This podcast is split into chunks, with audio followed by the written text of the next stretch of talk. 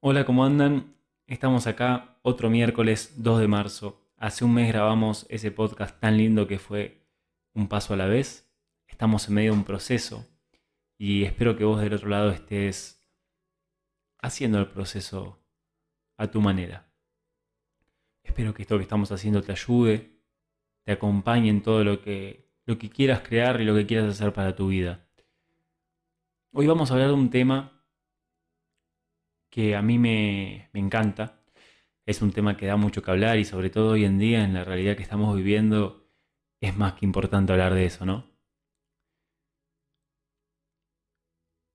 Hoy vamos a hablar sobre la riqueza. Bienvenidos a un nuevo podcast de Tengo algo para decir y lo voy a decir. Un podcast de autoconocimiento para que te hagas preguntas y para que sobre todo te motives animarte a decir lo que tenés para decir. Y vamos a decir riqueza y la vamos a definir antes de que empiecen los preconceptos y las ideas que tenemos eh, aprendidas de lo que significa la riqueza. Porque para mí ser rico, y quiero definirlo bien, no significa solamente tener lingotes de oro en el banco, tener una cuenta de banco con miles de ceros, tener casas, propiedades, autos, accesibilidad absoluta a todo lo que tenga que ver con abundancia económica. Sino que la riqueza creo que hoy se, basa y se, y se descubre de, de otra manera. La gente lo está resignificando el concepto de ser rico. Porque ser rico es una persona que es libre. Es una persona que tiene libertad. Y no solamente una libertad económica. Esa es una parte de la, de la riqueza, claro que sí, porque es la sociedad en la que vivimos, donde el intercambio material se genera a través del dinero. Pero a su vez, hay muchas más libertades a las cuales tenemos que llegar para poder vivir una vida con plenitud. Por un lado tenemos un cuerpo físico que hay que cuidar, tenemos un cuerpo emocional que hay que entender, una mente a la cual escuchar y un espíritu a cual seguir. Entonces, hay un concepto que a mí me gusta mucho, que me, fascina y me parece hiper, hiper completo y que me gustaría extrapolar para, este, para, esta, para esta charla que estamos teniendo, que sale del concepto de, de inversiones y finanzas. Hay un concepto que vi una vez en un video en YouTube que hablaba sobre los tres pasos para acceder a la libertad financiera. Esos tres pasos a mí me gustaría extrapolarlo después a nuestros distintos cuerpos, ese cuerpo mental, físico, espiritual y demás. Este muchacho dice que primero, antes de llegar a una libertad, hay que llegar a una seguridad financiera.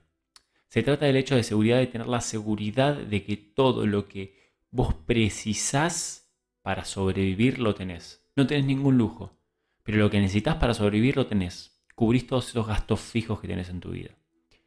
Una vez que vos llegás a esa seguridad donde estás tranquilo porque sabes que lo mínimo indispensable ya está, vamos a luchar y a, perseguir el siguiente objetivo que es la independencia financiera. La independencia financiera está relacionada con el hecho de vos mismo poder generar lo que necesitas y más para cubrir esos gustos que te quieres dar. Sos independiente. O sea, no lo pensás tanto. Está dentro de tu campo de acción porque tenés que prestar atención, pero sos independiente. Ahora, una vez que vos llegas a esa libertad, a esa independencia, no significa que llegaste a la libertad, porque la libertad vendría a ser como ese sentimiento de, que ya no te importe, ya estás más allá. Imagínate una persona que tenga, hablando de dinero, ¿no? En este caso, tenga 10 millones de dólares y lo ponga en un fondo de inversión, quizás tiene rentabilidad de, qué sé yo, 10 mil dólares mensuales y o, o 100 mil dólares anuales y, le sirve. Y con eso puede vivir. Entonces, esa persona es libre económicamente, no piensa en el dinero porque ya lo, lo tiene generando para sí. Entonces él dice que después de la independencia vos llegas a la libertad, donde ya dejas de pensar en eso. Entonces, como nosotros planteamos como premisa que la riqueza no significa que vas a tener solamente dinero, sino que es un montón de cosas más, pensé ¿por qué no extrapolamos este concepto hacia todos los distintos cuerpos que, nos implican? Es decir, vos podés tener todo el dinero del mundo, pero no tener la inteligencia emocional para vincularte con el otro y, y aprovecharlo en conjunto. Podés ser una persona equilibrada emocionalmente, tener dinero, pero estar limitado físicamente. O a su vez tener una mente tan conflictiva que no te permita disfrutar de lo que tenés, sino que estás persiguiendo cada vez más. O incluso tener mucho dinero y no encontrarle un porqué. No encontrar un propósito a eso que generaste. Entonces, para poder vivir una vida equilibrada y libre, es necesario observar y trabajar dentro de estos cinco cuerpos que mencionamos. El físico, el emocional, el mental, el espiritual y obviamente el económico, porque esa es la moneda en la que intercambiamos. Entonces, ¿Cómo hacemos para empezar a observar y a trabajar estos distintos cuerpos para llegar a esa libertad? Porque la idea sería primero llegar a una seguridad en todos, después pasar a una independencia en todos y después pasar a una libertad. Pero como yo, particularmente yo no creo en el multitasking, yo creo que hacemos mejor el trabajo cuando nos podemos focalizar solamente en una cosa. Invito a que la persona que está escuchando esto reflexione con cuál de esos cinco cuerpos quiere trabajar primero. Hay gente que sabe que mentalmente tiene una mente fuerte, estable y está todo bien. Bueno, no observemos eso primero, pero esa persona quizás emocionalmente no lo es, es inestable. Vamos a empezar a trabajar desde ahí. Parándonos, parándonos sobre nuestro fuerte, que es nuestra mente, trabajamos las emociones. O viceversa, una persona que hace mucho ejercicio, tiene un cuerpo físico muy fuerte, pero le cuesta calmar la ansiedad bueno, ¿de qué manera puedo usar mi cuerpo físico para que me ayude a encontrar esa seguridad mental? De saber que tu mente está, cubre, no, no, no desbarranca. Quizás se mueve, pendula, oscila, pero no desbarranca. Entonces, esta es una pregunta para que cada uno se haga, yo me la he hecho y, y creo que poco a poco dentro de mi proceso lo estoy descubriendo también cómo estoy trabajando todo, es ver qué necesitamos trabajar de todo lo que nos pasa. ¿Qué queremos trabajar hoy? Porque no podemos trabajar la mente y la emoción al mismo tiempo. Obviamente que cuando uno se vuelve más em, estable emocionalmente, por ejemplo, eso conlleva una mayor estabilidad mental. Es como que las distintas patas de esta mesa se van acompañando entre sí para motivarse a que sigan creciendo. Pero, a su vez, tenemos que intentar focalizarnos en una, en una cosa a la cual trabajar porque eso nos va a terminar dando más libertad, nos va a ayudar a focalizar nuestra energía sobre algo y sobre todo entender el proceso de eso que estamos haciendo.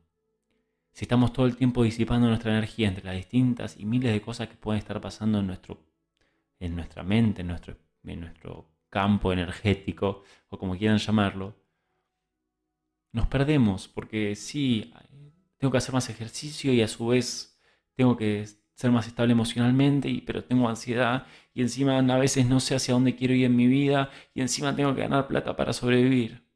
Bueno, listo, que quiero trabajar, listo. Primero me deshago de lo que para mí es más fácil. Bueno, consigo un trabajo estable y me olvido del dinero. Ya está, conseguí esa seguridad. Bueno, ahora qué quiero hacer? Y la verdad es que me gustaría estar en una relación. Bueno, voy a entrar en el mundo emocional. Me focalizo en eso. Y mientras tanto mentalmente me voy ayudando con ejercicios. Pero no me voy a poner a hacer encima de todo el trabajo que estoy haciendo emocional. De que estoy haciendo un trabajo para encontrar mi seguridad financiera. Encima de eso, ponerme a hacer ejercicio físico. Obvio que puedes acompañarlo, está buenísimo si lo puedes hacer a celo.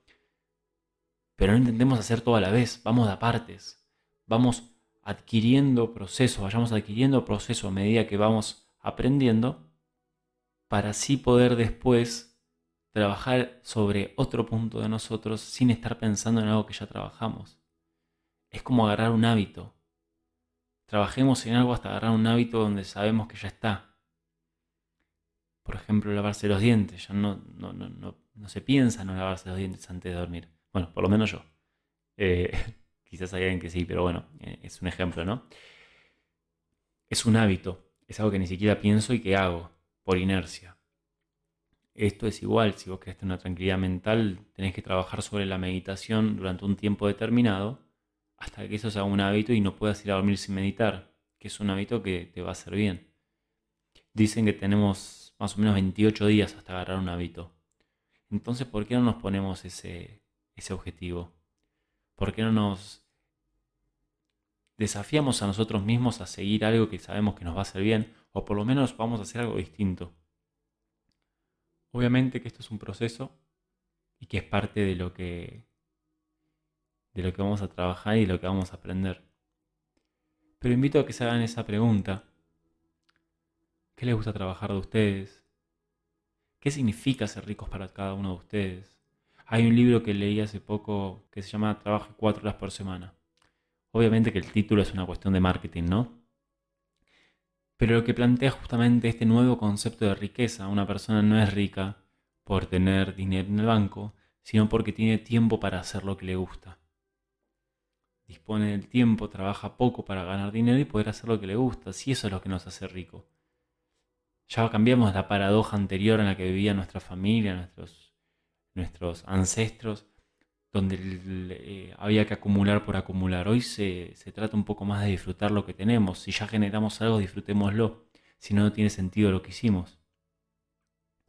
Entonces, ¿de qué manera vos te estás relacionando con eso? ¿De qué, qué significa para vos eso? Para mí significa justamente esta libertad que estoy mencionando, ¿no? Es mi concepto, es mi idea. Pero vos crea la tuya, está todo bien.